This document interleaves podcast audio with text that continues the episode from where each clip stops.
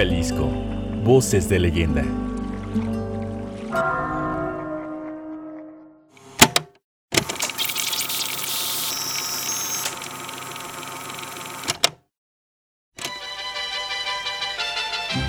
Este valle rodeado por volcanes apagados y la imponente barranca de Huentitán, se escucha un caos vial que parece no tener fin, pero que se difumina con los parques y bosques de esta gran urbe. Estamos en la llamada Perla de Occidente, Perla Tapatía o también conocida como Ciudad de las Rosas. Había arribado a Guadalajara, municipio de la región centro. Aquí, en el meritito corazón del estado, es territorio de Jalisco. Voces de leyenda.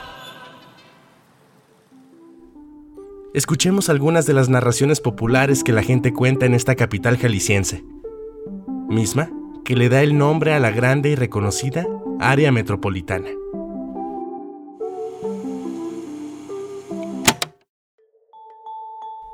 Aquí en Guadalajara, la gente habla mucho sobre un lugar donde supuestamente han ocurrido sucesos extraordinarios. Es el Panteón de Belén, un antiguo cementerio que hoy es museo y al que acuden miles de turistas cada año. Aquí, Adrián Martínez es uno de los guías que conoce una de las leyendas más emblemáticas de esta ciudad, una que habla sobre un ser que aterrorizó a los tapatíos del siglo XIX. Aquí estamos enfrente de lo que es el árbol del vampiro de Guadalajara. En los años 1800 llega aquí a Guadalajara procedente de Transilvania, Europa, el conde Baldón. Él, como todos los europeos, era una persona muy alta, muy delgada y de tez muy blanca. Cuando llega aquí a Guadalajara por las condiciones de su cuerpo, a él nada más le gustaba salir a caminar de noche.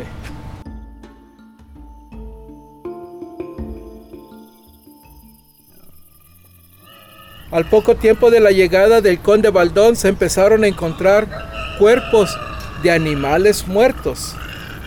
Y estos animales tenían dos características, dos hoyos en el cuello y completamente secos, ni una gota de sangre. También pasó un tiempo y la gente se empezó a encontrar cuerpos de niñas, de niños y de mujeres, con las mismas Características de los animales, dos hoyos en el cuello y completamente secos, ni una gota de sangre. Fue ahí donde el obispo admite que había un vampiro en Guadalajara. Se da un toque de queda. Toda la gente se tenía que meter a sus casas a las seis de la tarde pero ya cansados de estarse encontrándose tanta gente muerta por toda la ciudad, los ciudadanos se unieron para salir a buscar al vampiro. Pero ellos sabían que para matar a un vampiro solamente hay dos maneras. Una estaca en el corazón y exponerlos en el sol. Entonces un grupo de ellos sale a buscar al vampiro y se encuentran al sospechoso número uno, que era el conde Baldón. A él lo agarran, lo amarran y se lo traen a este lugar. Aquí lo empiezan a golpear. Mientras lo golpeaban, otra persona se va a un árbol, corta una rama y regresa aquí con esa rama y aquí le empieza a sacar punta. Le ponen esa rama aquí en el corazón y con una piedra se lo empiezan a clavar. Le empieza a salir sangre por el pecho y por la boca. Y él gritando de dolor dice, toda esta sangre que estoy derramando será vengada con sus parientes y con sus amigos gota por gota. Le dan una última pedrada y esa rama le sale por el otro lado del cuerpo y esa rama queda enterrada en esta tierra que es muy fértil. Y con la sangre, esa rama floreció y creció y ahora es este árbol. Ahora se dice que si ustedes le cortan una hoja al árbol, sangre le va a salir. Y también se dice que el día que este árbol se seque y se caiga, el vampiro va a resucitar para vengarse de su muerte con los parientes y amigos de las personas que lo mataron en aquel tiempo. Les aconsejo que cuando lleguen a su casa empiecen a ver quiénes fueron sus tatarabuelos.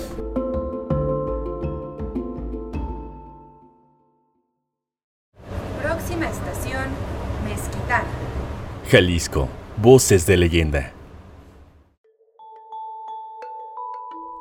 Pero en la perla tapatía también hay leyendas que no son del todo conocidas, y por eso hay que buscarlas. Carlos H. Loza Gutiérrez es un historiador apasionado que nos comparte una de estas.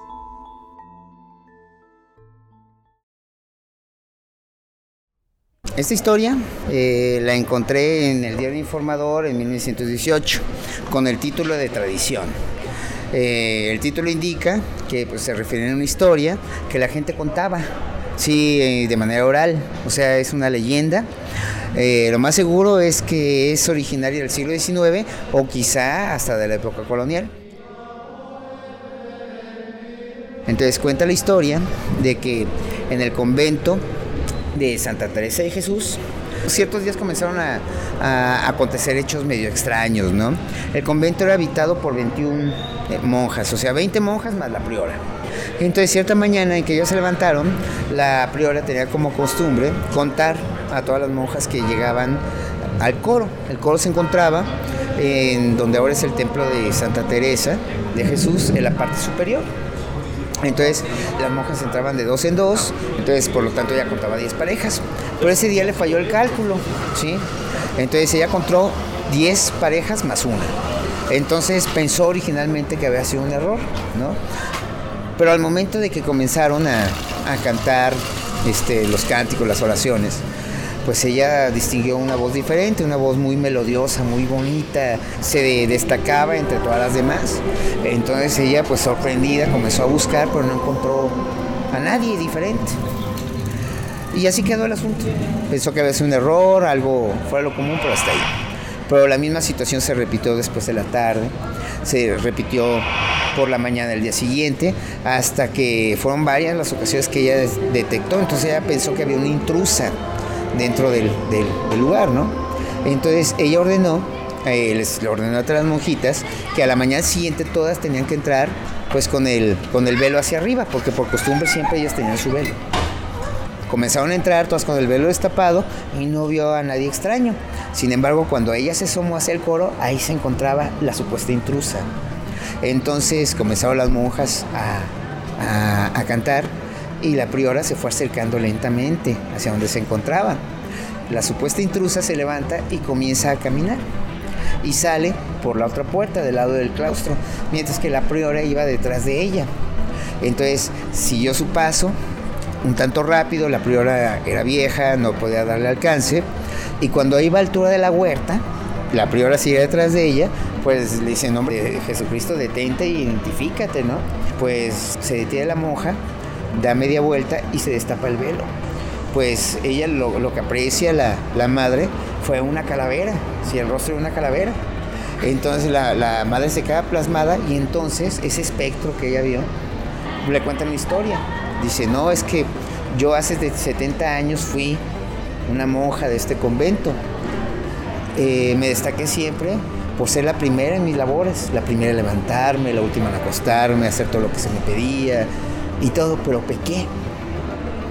Eh, el pecado que ella había cometido fue que ella, en su devoción hacia Cristo, se enamoró de él. No con deseo carnal, dice la historia, pero sí, pues llegó a ver a, Cristo no como, una, no como un Dios, sino casi casi como un hombre. Y eso lo dejó escrito en su diario. Entonces cuando ella fallece, pues su alma no puede descansar hasta que no fuera borrado todo vestigio de su pecado.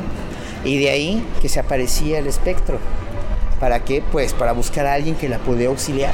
Entonces ella le indica a la monja dónde se encontraba el diario que ella había escrito. Le dice, el diario se encontraba en la que era mi celda, que es X, en un punto donde está una, un ladrillo suelto, ahí lo va a encontrar. Entonces la, la monja, sin perder tiempo, se dirige hacia, precisamente hacia la zona del claustro. Encuentra el diario y lo quema. Y jamás volvió a verse esa aparición. Pasaron pues dos, tres años, ¿no? Y la priora comienza a enfermarse, hasta que llegó el punto de que ya estaba a punto de morir. Entonces estaban acompañándolas todas sus mojitas, estaban junto a ella para despedirla. Eh, cuando de repente de una esquina de la habitación se ve una luz resplandeciente, ¿sí? Eh, que de repente pues iluminó toda la, a toda la habitación, pero no cegaba a ninguna de las monjas. Entonces de, esa, de esa luz resplandeciente aparece un ángel, que no era otra persona más que la monja que antes se aparecía con una visión espectral. Abraza entre sus, toma entre sus brazos a la priora y se le lleva al cielo.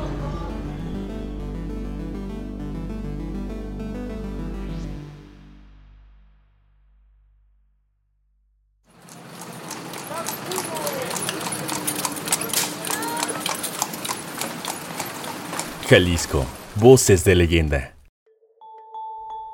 Y bueno, esta es una de las historias de antes. Pero ¿qué se cuenta hoy en los barrios de Guadalajara? Un grupo de jóvenes tapatíos crearon el proyecto Frecuencia Paranormal, con el que buscan recuperar y dar a conocer leyendas urbanas. Francisco Rodríguez García es uno de sus integrantes y él nos cuenta una anécdota que le contó uno de sus profesores hace muchos años. Para oreja, esto es de otro mundo.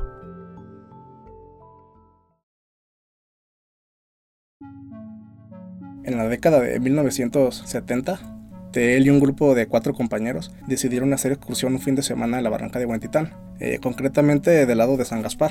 Ahí ellos eh, bajaron con una camioneta y pues para hacer más extrema su aventura decidieron adentrarse en la naturaleza lo más que pudieron. De hecho, ahí abajo pasa lo que es el río Santiago y decidieron establecer su campamento del otro lado. Todo iba con normalidad. Platicaron un tiempo y decidieron irse a dormir. Pero que a eso de las 2 de la mañana, casi 3, él se alertó por los gritos de una de sus compañeras. Él muy asustado salió de la tienda sin saber qué era lo que ocurría, preguntando qué era lo que pasaba. Y entonces vio que estaba esa compañera y otro muchacho, que su nombre todavía no se me olvida, se llama Alberto. Este, ambos estaban con la linterna apuntando hacia lo que era uno eh, de los arbustos. Eh, parecía moverse una silueta, pero era como de una persona. Pero de acuerdo a lo que nos contó ese profesor, era una persona que medía, dice que fácilmente más de dos metros y que era muy delgado. Dice que empezaron a escuchar un montón de ruidos como si fueran de grillos, pero que llegó a tal punto que comenzó a aturdirlos. Eh, todos encendieron sus linternas asustados y voltearon a, eh, las de luz hacia todos lados y se dieron cuenta que de hecho no era una sola persona la que los estaba acechando, sino que eran alrededor de 12. Eh, lo que les asustó y lo que terminó por hacer que no entendieran qué era lo que estaba pasando fue que cuando alumbraron a la cara de esas personas, el rostro carecía de facciones, como si fuera casi una máscara. Vieron que los ojos eran más grandes y que no tenían nariz. Salieron corriendo, disparados y Alberto, su condición física no le permitía correr velozmente, y de hecho fue de los que se quedó atrás junto con las muchachas. Decidieron regresar, pero lo que los desconcertó es que no encontraban a Alberto por ningún lado. Eh, algo bien curioso que sí cuentan es que dicen que vieron un flashazo de luz después de eso, un flashazo de color verdoso, como cuando un transformador truena, y después de eso nada, completo silencio. Volvieron a su campamento y lo que les extrañó es que ya no había nada, tampoco nada de sus cosas la casa de campaña, la comida, la basura, hasta la basura se llevaron, o sea, no había nada, no había rastro de nada. O sea, lo dieron vueltas y vueltas y dijeron, no, pues es que estos no eran personas. Asustados, este, salieron de la barranca, o sea, como pudieron, y dieron alerta a las autoridades. Desde luego eso iba a ser algo que no les iban a creer, y pues hasta ellos podrían ser sospechosos de desaparecerlo. Entonces la versión que ellos dieron es que un grupo de locos disfrazados eh, se metieron y se llevaron a su amigo. Lo que hizo todavía más extraño la experiencia es que cuentan que 15 días, alrededor de 15 días después, les llegó un aviso a la familia de Alberto, diciendo que una persona que pasaba por ahí por la barranca haciendo ejercicio se topó con al lado de la vereda una persona que estaba completamente desnuda y en posición fetal, llorando. Eh, los rasgos coincidieron justamente con los de Alberto. Había perdido la capacidad del habla solamente tartamudeaba, lloraba de la nada, entraba en crisis nerviosa, no podía comunicarse con nadie. que a Alberto le hacía falta los dedos anulares de ambas manos y los pulgares de los pies. Cuando eh, lo revisaron por completo, se dieron cuenta que en la espalda tenía una cicatriz que le atravesaba verticalmente por el medio, casi toda eh, la, la espalda, vaya, como si fuera por la columna. El apéndice también se lo habían extraído. En ese entonces me cuenta este profesor que en el diario El Occidental eh, salió la noticia alertando a la población acerca de unos, una banda de locos que andaban disfrazados por ahí, eh, desapareciendo a la gente. El pobre Alberto falleció al mes o mes y medio, no recuerdo muy bien, pero de cáncer. Pero eh, de acuerdo a los médicos también fue sumamente extraño la forma en la que la enfermedad avanzó falleció.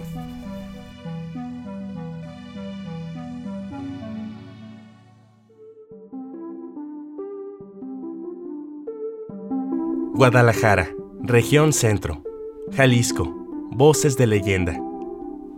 Esta es una producción de Ciudad Olinca, con apoyo del Programa de Estímulos a la Creación y Desarrollo Artístico de la Secretaría de Cultura de Jalisco y la Secretaría de Cultura del Gobierno de México. Postproducción Juan José Ríos. Idea original Iván Serrano Jauregui. Conoce los créditos y agradecimientos para la realización de este proyecto en ciudadolinca.com diagonal leyendas Jalisco. Ciudad Olinca, nuestra región cultural.